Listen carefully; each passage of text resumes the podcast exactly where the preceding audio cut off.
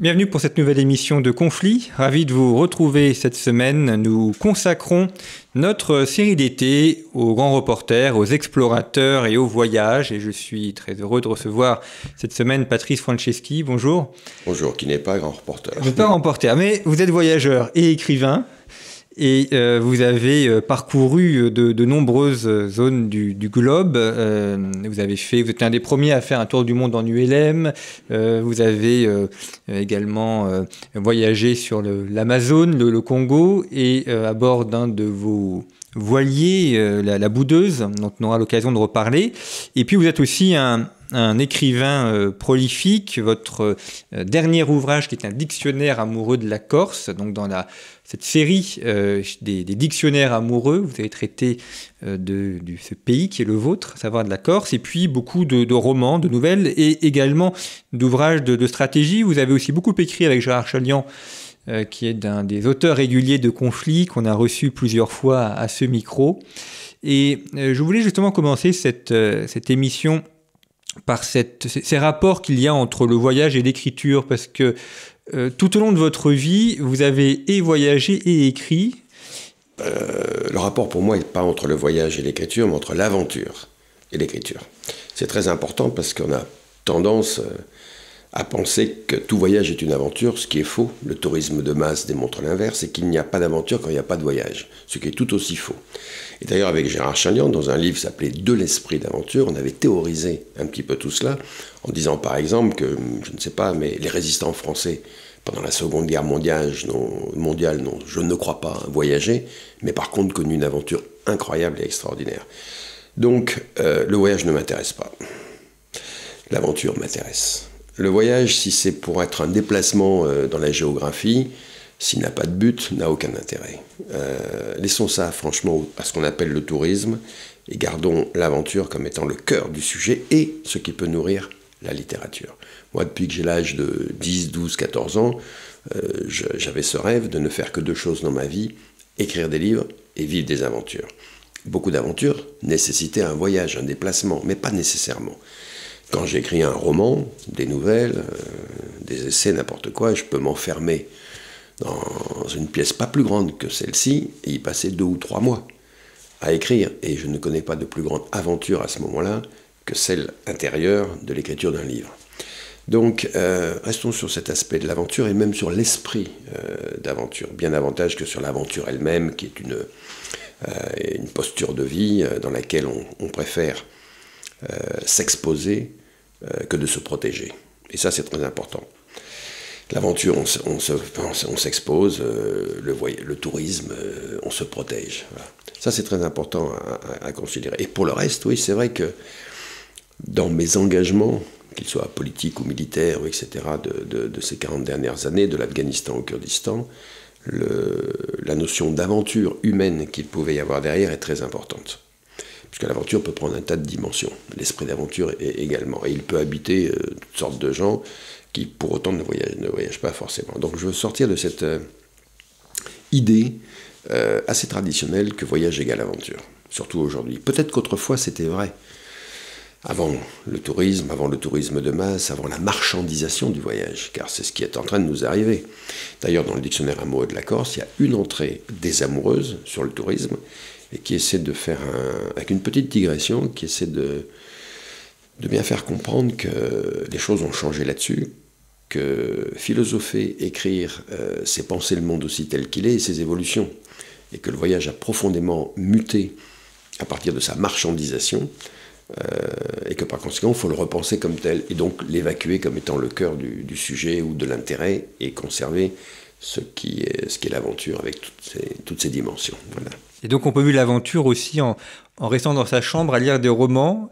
Lire Pas forcément, mais c'est possible. Vous savez, la liberté intérieure, c'est le dialogue avec soi-même peut se faire n'importe où.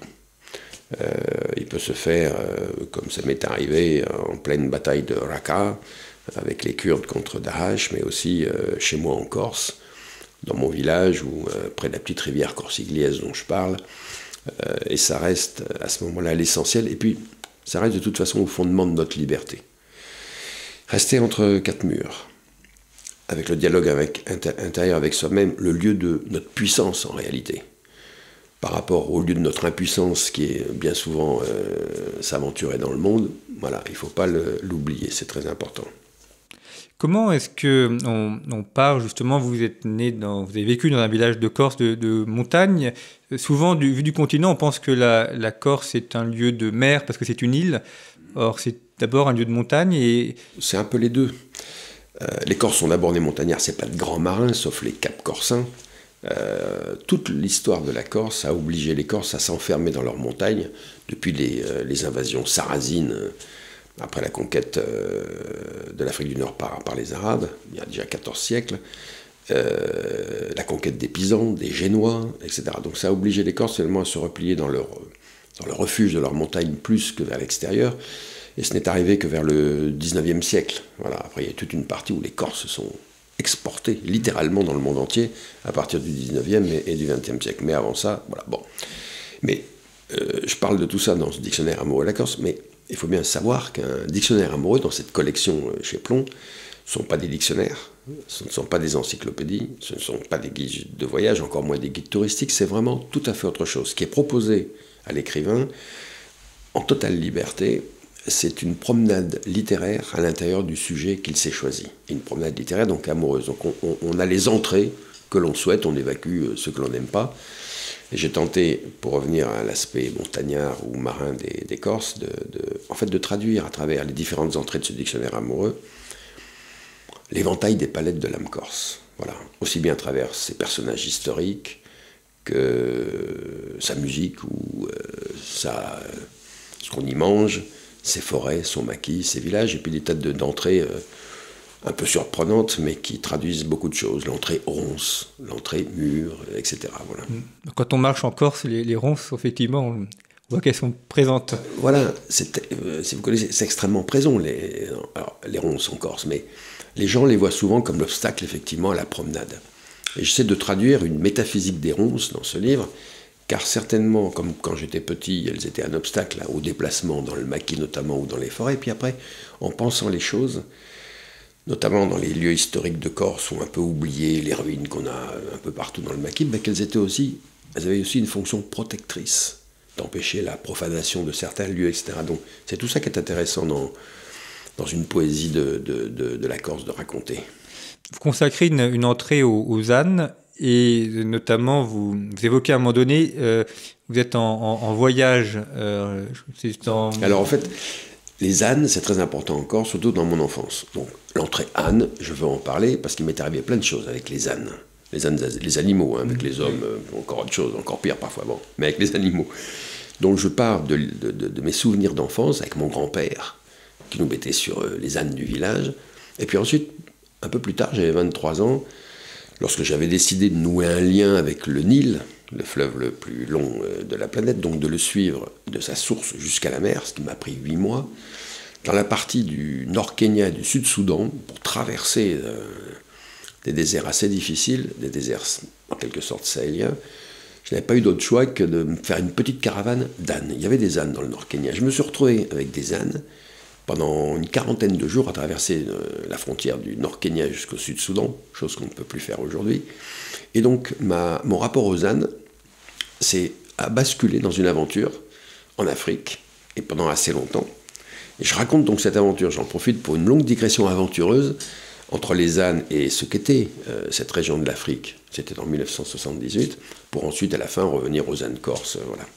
Et ça veut dire que dans les, aventures qu'on peut avoir à travers le voyage, c'est aussi parfois une manière de, revenir chez soi par la pensée ou par la oui, vous avez, vous avez totalement raison, parce que j'ai passé la plus grande partie de ma vie dans des sociétés autres que la mienne. Aussi bien avec les Papous, les Indiens, les Pygmées, tout ce que vous voulez, qu'avec les Afghans, les Kurdes, un peu partout. Et à chaque fois, quand on est loin de, chez soi, mais qu'on aime son chez soi, ce qui permet d'aimer les autres d'ailleurs, sinon on ne peut pas aimer autre chose, le souvenir, le rapport, euh, tout ça est euh, permanent.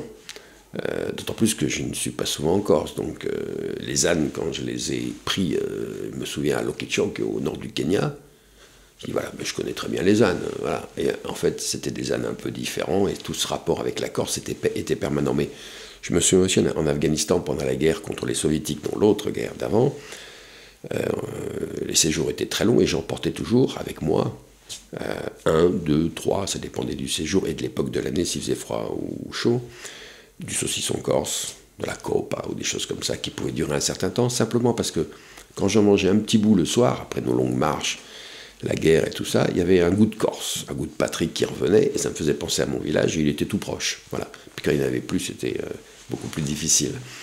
Mais donc le rapport à, aux racines d'où l'on vient euh, doit être permanent. Vous savez, je pense une chose très simple, c'est que pour vivre l'aventure, l'écriture et la littérature, il faut vivre dans les trois temps.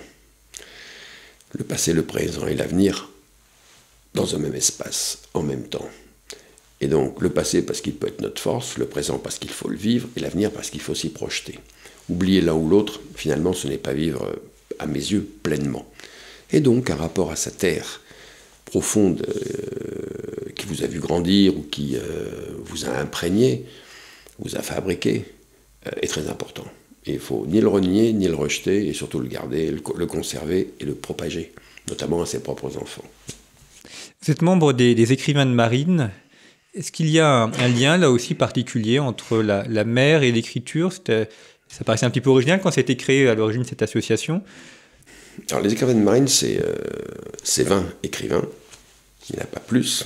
Euh, euh, qui organiquement dépendent du Centre d'études stratégiques de la marine, qui sont nommés euh, après accord de tous par le chef d'état-major de la marine et qui ont pour vocation de s'intéresser à la maritimisation en règle générale, à la marine nationale bien sûr, mais aussi à la marine dans son ensemble, dans tout ce que ça veut dire. Et euh, ne sont pas forcément obligés d'écrire là-dessus en permanence, mais en tout cas de favoriser la pensée de, aussi bien stratégique marine que commerciale, que philosophique ou poétique ou tout ce qu'on veut, et euh, de le propager autant que possible, tout en réfléchissant eux-mêmes à ce que ça peut signifier, notamment stratégiquement pour l'avenir. Voilà. marine, c'est un truc sympathique, euh, voilà, avec euh, Sylvain Tesson, Jean-Christophe Ruffin, Eric Orsena, Didier Decoing, Isabelle Autissier et pas mal d'autres, ou Yann Kefelec et tout ça, où on se réunit tous les mois on essaie de travailler là-dessus, d'échanger, puis de.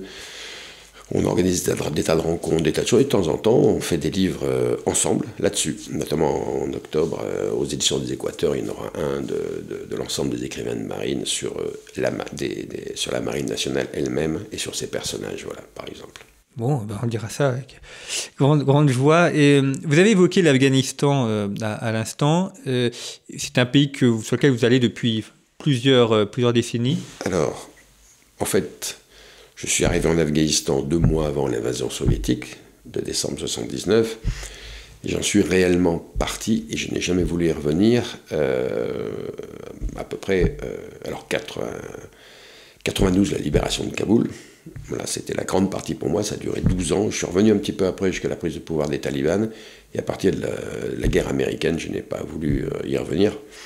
Je n'ai pas voulu y revenir euh, volontairement pour ne pas voir le chaos dans lequel déjà je savais que nous allions tomber et qui euh, s'est révélé 20 ans plus tard. Donc moi je connais la période euh, de la guerre contre les soviétiques. Comment vous expliquez que les, les, hommes du commandant Massoud ou les clans du, du Nord n'ont pas réussi soit à prendre le pouvoir en Afghanistan, soit à empêcher la prise du pouvoir par les talibans? Parce qu'il y avait une lutte de pouvoir, notamment entre Massoud, qui voulait le pouvoir, les, euh, SB islamiques Boudinek Matyar, qui voulaient le pouvoir, d'où la guerre civile à Kaboul entre eux deux, dont certains n'ont pas voulu. Euh, moi, j'étais du côté du commandant Mohamed Amin Wardak. Et on avait refusé d'entrer dans, dans, cette guerre civile, dans cette lutte de pouvoir, après la libération de Kaboul en 1992. D'ailleurs, en 1992, à Kaboul, vivre la libération d'une ville, c'est quand même intéressant, surtout qu'on a vécu la prise de la ville 12 ans plus tôt. Et j'étais pas très optimiste à ce moment-là. D'abord parce qu'il n'y avait aucune unité des différentes factions afghanes manipulées par les Pakistanais qui avaient pu être établies avant la prise de pouvoir. Donc il y aurait automatiquement une lutte de pouvoir. Et Amin Wardak à l'époque a dit T'as raison, on rentre dans le Wardak avec nos hommes et, euh, et on attend, et on verra bien. On ne participera pas à cette guerre civile, on n'aura pas du sang sur les mains afghans. Voilà, la guerre contre les soviétiques était terminée, la guerre civile pour pouvoir a recommencé, et finalement ce sont les talibans qui ont gagné, euh, tout simplement parce que le chaos dans lequel était entré le pays l'injustice permanente que ça avait suscité après l'espoir de la libération de Kaboul et de retourner à la paix, faisait que le, peuple afghan euh, préférait une loi dure, mais claire, à un pays sans aucune loi, et où c'était celle du plus fort. Raison pour laquelle les talibans ont aussi à nouveau gagné 20 ans plus tard après le départ des Américains en l'espace de trois semaines. Il ne faut pas se faire d'illusions là-dessus. Et en, chez les Kurdes, vous avez là aussi euh, des contacts euh, depuis pas mal d'années. Euh, je pourrais vous poser un peu la, même question. Comment se que je n'ai, je, n'ai pas de contact avec les Kurdes. J'ai des amitiés qui datent de très longtemps et qui fait que depuis la guerre en Syrie, et à leur demande et avec joie, je les ai accompagnés depuis dix ans dans cette guerre qui n'est pas finie loin de là et dans laquelle nous commettons à peu près les mêmes erreurs que ce que nous avons fait en Afghanistan. Et le vivre euh, constamment et sur le terrain euh, euh, est une forme de souffrance parce que comment se fait-il que nous commettions sans arrêt les mêmes fautes morales et politiques, mêlées, et contre nos intérêts de toute façon? C'est-à-dire qu'on n'apprend pas ou qu'on ne veut pas apprendre Je pense que les générations passent, on n'apprend pas. Ou on ne veut pas tenir compte de cette histoire où on pense que finalement faute d'une pensée sur l'éthos et la psyché des gens, avec juste une pensée théorique sur la stratégie et la tactique, euh, on ne peut que se tromper. par exemple, euh, qu'est-ce qui provoque la plupart des guerres, des rébellions, etc. Des rapports de force particuliers, ça vient après. Des fonctions stratégiques, ça vient après. La première des choses en général, c'est l'humiliation. Et à partir, si on ne comprend pas ça, on ne peut pas comprendre ce qui se passe par la suite dans la plupart des négociations qui ont lieu actuellement, je parle avec les Kurdes, etc., euh, les gens qui sont chargés des négociations euh, regardent des faits concrets et tout cela, et se limitent à ça. Ils ne veulent pas voir ce qu'il y a à l'intérieur des gens, ce qui les motive, ce qui fait que... C'est la raison pour laquelle euh, les Russes n'avaient pas compris que les Ukrainiens pouvaient résister à Mariupol. Parce qu'ils se, contentaient de regarder un état des lieux des forces en présence. Mais ils oubliaient ce qu'il y a à l'intérieur des gens. L'éthos, c'est la psyché. C'est fondamental. Et l'humiliation reste un des facteurs clés qui fait qu'un peuple se rebelle, combat, gagne ou perd. C'est essentiel. Euh, et comme on n'en tient pas compte, eh bien, il y a d'autres facteurs humains, mais comme on n'en tient pas compte, on se trompe. On ne veut pas penser, parce veut pas le penser aussi parce que c'est compliqué à penser. C'est la remise en cause permanente de certitude, d'une certaine facilité, d'une certaine paresse intellectuelle. Mais si on intègre ça, euh, on comprend mieux les choses, on comprend mieux les autres, on comprend mieux comment ils vont réagir, on comprend mieux ce qu'ils vont faire. Et l'aspect tactique, stratégique, rapport de force militaire sur le terrain, c'est à ce moment-là qu'on le prend et qu'on l'analyse, mais il faut faire avant cet effort quasiment anthropologique sur la guerre. Et pourquoi est-ce que, d'après vous, les, Kurdes n'ont pas réussi à avoir un, État indépendant? Est-ce qu'ils ont des voix trop puissantes par rapport à, à leurs forces?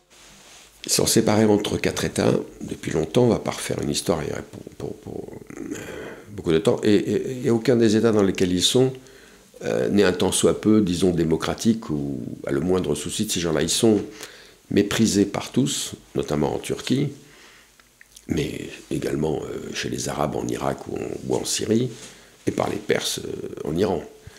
Et ce mépris profond dans lequel ils vivent comme des sous-citoyens dans chacun de ces pays est justement le facteur humiliation qui fait qu'il y a des rébellions, qui fait qu'ils refusent euh, d'être en fait non seulement des sous-citoyens, mais des gens opprimés en permanence. Et dès qu'ils se rebellent, écrasés, massacrés, génocidés selon les endroits. Bon. Et malgré tout, ils continuent. Mais cette, situation fait qu'aucun de ces États n'acceptera jamais la moindre autonomie sauf dans le cas de l'Irak, dans le nord, tout simplement parce qu'après la guerre du Golfe, les Américains ont décidé que ça les intéressait qu'ils soient relativement autonomes dans le nord de, l'Irak. Mais à partir du moment où ça ne les intéresse pas, que ce soit dans le nord de la Syrie par exemple, à cause de la Turquie, qui est membre de l'OTAN et dont les Américains ont besoin pour leurs autres affaires, ils n'obtiendront rien. Ils le savent d'ailleurs, et ça fait très longtemps qu'ils ne demandent plus l'indépendance. Ce qu'ils demandent, c'est des autonomies dans les pays où ils se trouvent, pour ne plus être humiliés, pour ne plus être opprimés et ne plus être des sous-citoyens. Mais même ça, c'est le cas du nord de la Syrie, on ne veut pas le leur donner parce qu'on pense que ce serait contagieux et que ça finirait par une indépendance. C'est toute une histoire très complexe, c'est une histoire cabossée pour ces gens-là. Mais vous savez, je les connais bien, notamment les Kurdes de Syrie, après toutes ces années de guerre contre Daesh, c'est ce qu'il y a de mieux dans la région. C'est ce qu'il y a de mieux au sens de comme euh, humain, militaire, comme humain, militaire, comme pensée politique euh, et comme volonté de nation. C'est vraiment ce qu'il y a de mieux. Ce sont des gens avec qui on peut avoir des. Et puis c'est nos seuls amis dans la région. Ce sont les seuls avec qui on peut se comprendre directement. C'est les Kurdes en Syrie, ils se battent pourquoi? Pour eux, c'est très clair. Que ce soit les femmes au combat ou les hommes au combat, c'est pas euh, oh, on va se libérer de l'oppression. C'est beaucoup plus, beaucoup plus complexe que cela. C'est la liberté, bien entendu, mais c'est aussi l'institution de la démocratie, de la laïcité, d'égalité homme-femme, de l'égalité homme-femme et même de l'écologie. Quand on voit les programmes politiques des, Kurdes de Syrie, ça nous parle considérablement. C'est vraiment là-bas, dans le combat, le code civil contre la charia, raison pour laquelle il y a eu cette incandescence et ces 5-6 années terribles de guerre, euh, dans lesquelles nous sommes sortis victorieux, on a été à leur côté, en 2019, sur une surface grande comme quatre fois le Liban, dans le nord de la Syrie, il n'y avait plus un djihadiste. C'était une zone pacifiée, amicale pour nous, qui aurait pu nous servir de bouclier anti-djihadiste pendant très longtemps. Et dans la foulée de cette victoire, on les a abandonnés aux mains des Turcs et maintenant on est revenu en arrière et Daesh remonte à la surface. Et Daesh remonte à la surface et un jour des attentats de masse à nouveau en France, comme à l'époque du Bataclan. Voilà l'histoire, comment elle s'écrit. Nos diplomates, nos hommes politiques, souvent, euh, ne veulent pas voir ce genre de situation. D'abord parce que comme ils ne comprennent pas les hommes, ils ne les connaissent pas, ils n'ont pas fait cette anthropologie, ils ne sont jamais allés sur le terrain sans se savoir de la peau, dont parle notre ami Gérard Chalian. Mais regardent à nouveau derrière une table, sur du papier, des rapports de force, des, des états des lieux, etc., qui sont parfaitement insuffisants pour comprendre ce qui va arriver. Et s'ils arrivent à le voir et à le comprendre, ce qui, ce qui arrive parfois, il manque souvent la volonté politique de s'engager sur le temps long et la volonté d'aboutir. Ça se passe, puis on passe à autre chose. La guerre en Ukraine arrive, ah, c'est un front plus urgent, et donc on oublie le reste. Malheureusement, dans les temps actuels, il faut combattre sur plusieurs fronts. Si on oublie certains fronts, on les prend dans la gueule un peu plus tard, et il est déjà trop tard pour réagir. Et ce que vous soulignez aussi, c'est le fait qu'il y ait une, mémoire euh, à la fois des peuples et des dirigeants aussi, justement, pour euh, élaborer des politiques sur un temps long. Puis il faut déjà cette volonté. Ça commence par là. L'immédiateté du monde et de, de, la politique font qu'il n'y a plus cette volonté euh, chez la majorité de nos dirigeants. On sent bien qu'elle manque. On sent bien qu'il n'y a pas, comme chez les Chinois ou même les Russes, cette idée du, du coup d'après, immédiate. Et comme ils n'ont pas en plus, du fait de notre démocratie, un temps long pour gouverner, ben, ils se contentent du temps court dans lequel ils sont en place ça fait partie des malédictions de la démocratie. Voilà. Et est-ce que vous pensez ou non d'ailleurs que euh, finalement peut-être qu'on les Européens ne, devraient pas intervenir, euh, peut-être qu'on devrait laisser les Kurdes faire et sans dire ben, on, va, on va vous aider ou en plus vous mal, mal vous aider? Il faut faire les choses pleinement ou pas du tout. Toutes les guerres faites à moitié, on les perd. Dans le cas des Kurdes, nos intérêts sécuritaires sont en jeu. C'est une raison politique d'intervenir et de les aider. Si Daesh, les islamistes, ne visaient pas la France, l'Occident en général, la démocratie en particulier, euh, pour les détruire, après tout, ce serait une guerre lointaine, exotique, morale, euh, bon. Mais pas du tout. Nos intérêts sécuritaires sont liés avec les Kurdes. Par conséquent, ou bien on ne s'occupe pas de notre sécurité, qui se joue maintenant dans des continuums, hein, de là, pour le coup, de la Syrie jusqu'en France.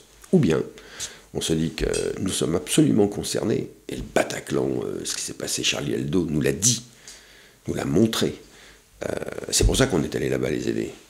Mais il faut continuer, parce que c'est pas fini. Donc si on se dit pas ça, eh bien on ne fait rien, et dans ce cas-là, c'est encore pire. Le monde étant ce qu'il est, il faut intervenir là où il le faut, au moins avec un cynisme euh, politique sur nos intérêts, à minima. Et si on y rajoute un peu de morale par ailleurs, quand les deux peuvent être liés, c'est le cas des Kurdes, tant mieux. Alors je reviens sur vos, aventures euh, avec un, votre bateau, euh, la, Boudeuse. Alors je, connaissais le bateau de Bougainville et puis en, lisant votre dictionnaire de l'accord, j'ai vu qu'il y avait aussi une autre, autre origine au terme de la Boudeuse, et c'est une, chanson, euh, chanson corse. Alors souvent en Corse quand les gens savent ou voient, quand j'y suis avec mon trois-mâts, la boudeuse, ils pensent que je l'ai appelée la boudeuse à cause de la chanson corse, qui est une chanson de à peu près de l'époque de mon enfance, qui est assez une chanson d'amour. Euh, vous savez, un peu la Tino Rossi. C'est pas lui qui l'a fait, mais un peu dans le genre, comme on faisait à l'époque, une romance très jolie d'ailleurs, euh, qui continue à exister là-bas. Mais non, c'était évidemment La Boudeuse. Pour la chanson, ça m'amusait, mais c'était en référence effectivement à la frégate de Bougainville, qui s'appelait La Boudeuse. Bougainville, premier navigateur avoir fait, pour la français, avoir fait le tour du monde au XVIIIe siècle, au siècle des Lumières. Première expédition, un an avant Cook, où les objectifs de l'expédition étaient essentiellement scientifiques, de découverte, de culture, et non plus de conquête, de diplomatie ou militaire ou d'économie. Bon, même s'il y avait un peu de ça. Mais c'était essentiellement des savants sur un bateau qui faisait le tour du monde pour le découvrir. Et on découvre à ce moment-là le mythe des mers du Sud que va propager Bougainville, etc. Donc c'est en mémoire de ce passé positif de la France que j'ai voulu que mes navires, notamment ma première jonque, puis le trois-mâts, euh, s'appelle la Boudeuse, pour mener autour du monde euh, de grandes missions avec différents objectifs. Il y a des missions sur, euh, humaines, avec les peuples de l'eau, un grand tour du monde de trois années. et là, il y en a une prochaine qui partira à la fin de l'année, qui là pour le coup est une mission officielle du ministre de l'Éducation nationale au profit du service national universel et avec la marine nationale impliquée là-dedans. Voilà, une grande aventure si tout va bien, si le Covid ne nous euh, emmerde pas encore, euh, démarrera à la fin de l'année, voilà, pour un an et demi autour du monde. Quand vous partez, alors je ne parle pas de l'expédition que vous allez faire à la fin de l'année, mais pour les, précédentes, vous partez avec des objectifs aussi enfin, scientifiques, de découverte de... On peut voyager ou aventurer sa vie euh, en baguenonnant, sans objectif. Ça m'arrive de temps en temps. On fait des promenades, mais toute véritable aventure a un objectif, et beaucoup plus intéressante s'il y en a un, qu'on arrive à l'atteindre ou qu'on n'y arrive pas. En tout cas, il y a un chemin à prendre. Donc toutes les missions de la boudeuse ont eu, un objectif. Quand je parlais des peuples de l'eau, par exemple, c'était tout autour du monde. C'est là qu'on a remonté l'Amazone de, l'embouchure de l'Amazone à Belém jusqu'à la Cordillère des Andes. Sur un trois mois, euh, c'était quelque chose, une grande aventure maritime, fluviale. Mais l'objectif, c'était d'aller euh, chez les Indiens, les Papous, les Pygmées, enfin tous ces gens-là, et d'essayer de découvrir, c'était une aventure philosophique, de découvrir les ressemblances derrière les différences. Voilà. Et sur trois années, on a pu faire des choses euh, assez intéressantes. Et comment est-ce que vous, abordez les, populations, les peuples que, vous rencontrez Parce qu'il y, a le barrage de la langue, euh, d'une part, d'ailleurs comme à l'époque de Bougainville, et puis, euh, il y a aussi le fait qu'ils bah, ont d'autres manières de vivre, c'est ce qui est tout à fait normal, c'est ce qu'on recherche. Euh, mais comment, comment on établit des contacts et des échanges avec, ces personnes? Ça nécessiterait une émission tout entière pour en parler. C'est assez complexe, mais ce n'est pas insurmontable. Euh, ça dépend du nombre aussi dont on est, et de l'objet avec lequel on arrive. ça, dépend de plein de paramètres. Quand j'étais plus jeune, à l'âge de 20 ans, dans les expéditions qu'avec deux, trois camarades ont menées au cœur de l'Afrique centrale, chez les Pygmées, du Nord Congo, en Amazonie colombienne, sur le Nil, chez les Papous de Nouvelle-Guinée, dans les dernières zones inexplorées dans les années 90 par exemple, de tout petits groupes euh, permettaient des choses qu'un gros groupe ne peut pas permettre. Euh, ensuite, il y a le temps. Il faut pouvoir commencer à apprendre la langue des gens, leur montrer en tout cas cet intérêt qu'on a pour eux, même dans leur langue, pour le dialogue. Ensuite, avec un navire, comme c'est le cas de Trois Malaboudeuse, là, il y avait un facteur positif, parce que on proposait à tous ces peuples, que ce soit au Vanuatu, euh, dans les îles Mentawai avec les chamans Sakuda et tout ce qu'on veut, et là on avait du temps, on prenait beaucoup de temps, c'était des mois, euh, leur proposer un échange qui est du genre on va vivre avec vous, vous allez venir vivre avec nous sur notre navire. Et croyez-moi, dans ces cas-là, quand vous voyez une tribu entière qui débarque sur votre navire pour un certain temps, euh, il se passe quelque chose. Et à nous de jouer sur tous ces liens pour tenter, et c'était l'objectif, de comprendre non pas l'apparence des choses que l'on voit, le côté exotique, qui sont très bien, des papous, des pygmées, des indiens, ils sont très différents, tout ça. Non, c'est de voir derrière qu'est-ce qu'ils pensent. Et d'ailleurs, on avait souvent une série de mêmes questions, 6 ou 7 si ma mémoire est bonne, identiques pour tous ces peuples, qu'on leur posait, et euh, qui traduisaient ce qu'il y avait derrière, c'est-à-dire ce en quoi ils pouvaient nous ressembler. Quels sont vos rêves? Comment voyez-vous l'avenir?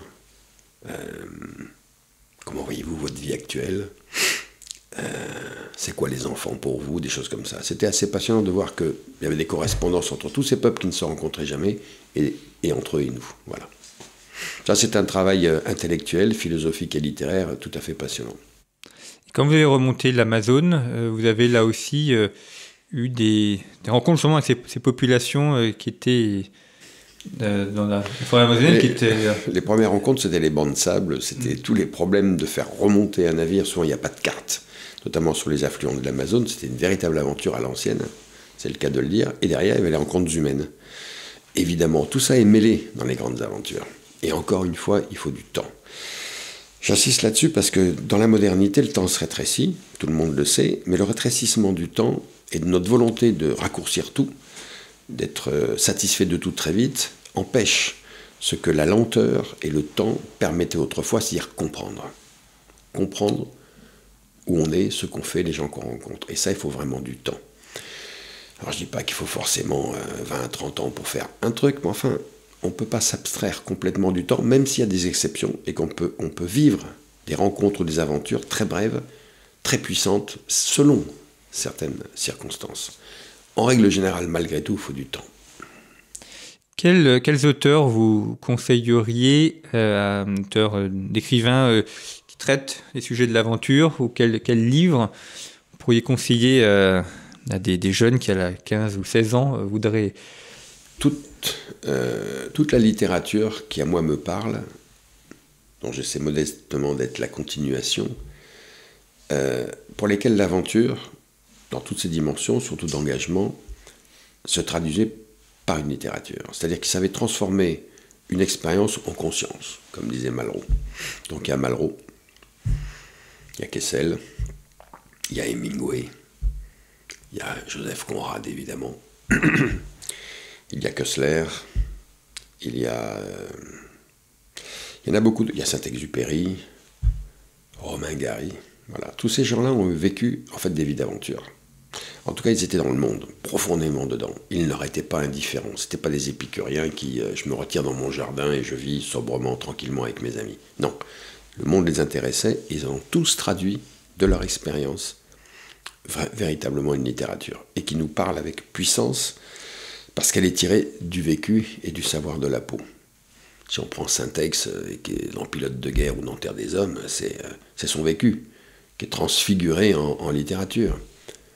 Euh, Romain Gary, c'est la même chose. puis tous ces gars-là étaient des gens admirables. Hein. Quand il y avait la guerre, pour leur pays, ils la faisaient. Conrad, il a su traduire dans les grandes aventures maritimes, mais bien au-delà.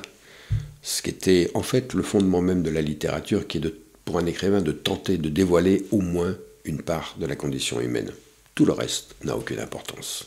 Raison pour laquelle je ne je ne suis pas très intéressé par les, livres, les romans d'autofiction ou, ou les feel-good books ou euh, les livres de développement personnel, etc.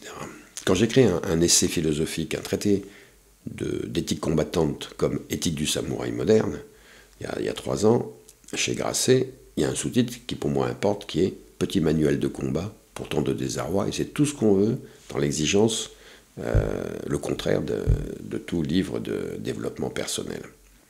Et justement, le, vrai développement personnel, c'est de vivre cet esprit d'aventure aussi Vous savez, le développement personnel, finalement, on les voit, c'est des livres qui marchent très très bien dans le désarroi du monde d'aujourd'hui, mais c'est un retrait, un repli sur soi. développement personnel, il se fait toujours à travers les autres, à travers l'engagement, pas à travers euh, maintenant, euh, en fait, je tire mon épingle du jeu, je vais me sentir bien. L'écrivain aventurier est à l'opposé de tout ça. Il est dans une exigence, une tension constante vers quelque chose. Il n'y a que ça d'intéressant, et ce qui l'intéresse, c'est la condition humaine et d'en dire quelque chose. Voilà.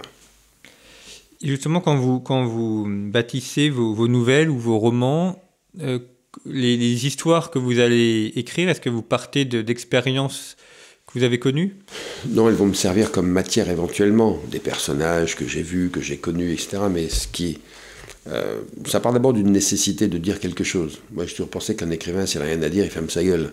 Et s'il a à dire beaucoup de choses, ben, il fait trois livres ou quatre dans l'année. C'est, c'est, pas une mécanique où, euh, tiens, qu'est-ce que je vais écrire?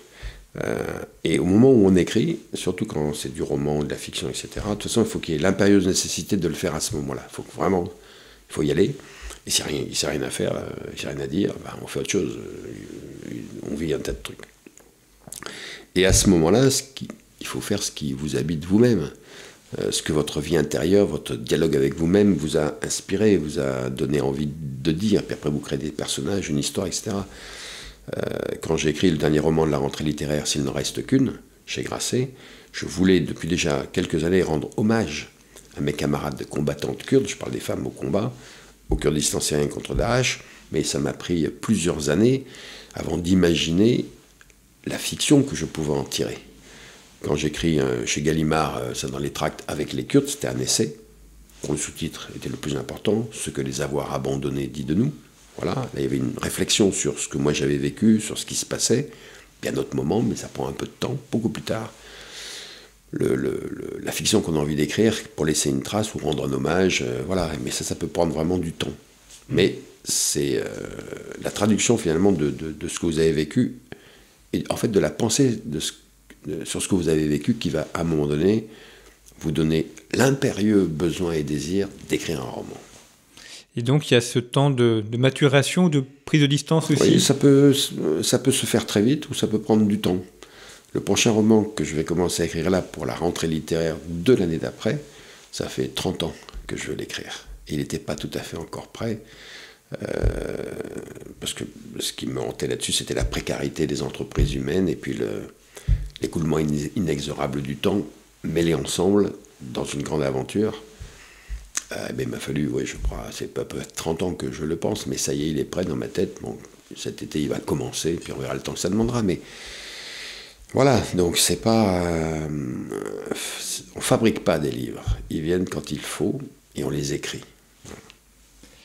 Et c'est aussi dans le, le, processus de création que euh, vous allez vous inscrire aussi dans une durée. Il y a aussi cette idée qu'après, un, enfin, un livre, une fois qu'il est publié, il peut être lu euh, des, décennies euh, plus tard. Voilà, on essaie de toute façon, à, mes yeux, quand c'est le cas du dictionnaire amoureux de la Corse, il vient de sortir.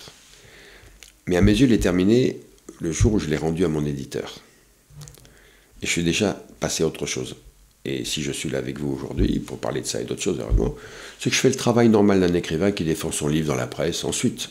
Mais euh, le livre est terminé. Euh, si j'en vends un ou j'en vends 100 000, c'est la même chose pour moi. Ce ne sera pas la même chose économiquement parlant, mais c'est la même chose littérairement. Que j'en vende un ou 100 000, le livre est exactement le même.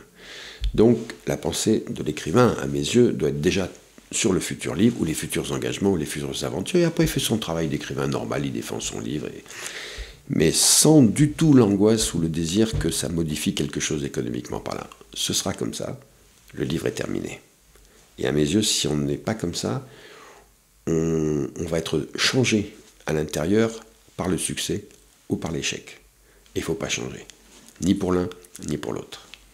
Je voudrais terminer cet entretien par les Kurdes euh, en revenant chez eux. Comment euh, ce peuple qui euh, maintient une lutte depuis plusieurs décennies, il y a la nécessité de, former leurs chefs, puisqu'évidemment par le jeu de la démographie, les, chefs vont, et viennent. Comment est-ce qu'un peuple qui est en, lutte comme ça pour son autonomie ou pour son indépendance peut faire émerger à chaque génération la nouvelle génération qui va continuer le combat C'est très complexe.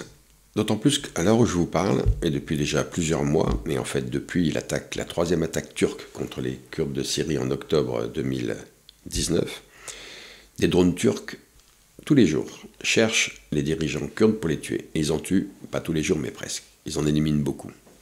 Ça, c'est la guerre moderne, la guerre mécanique.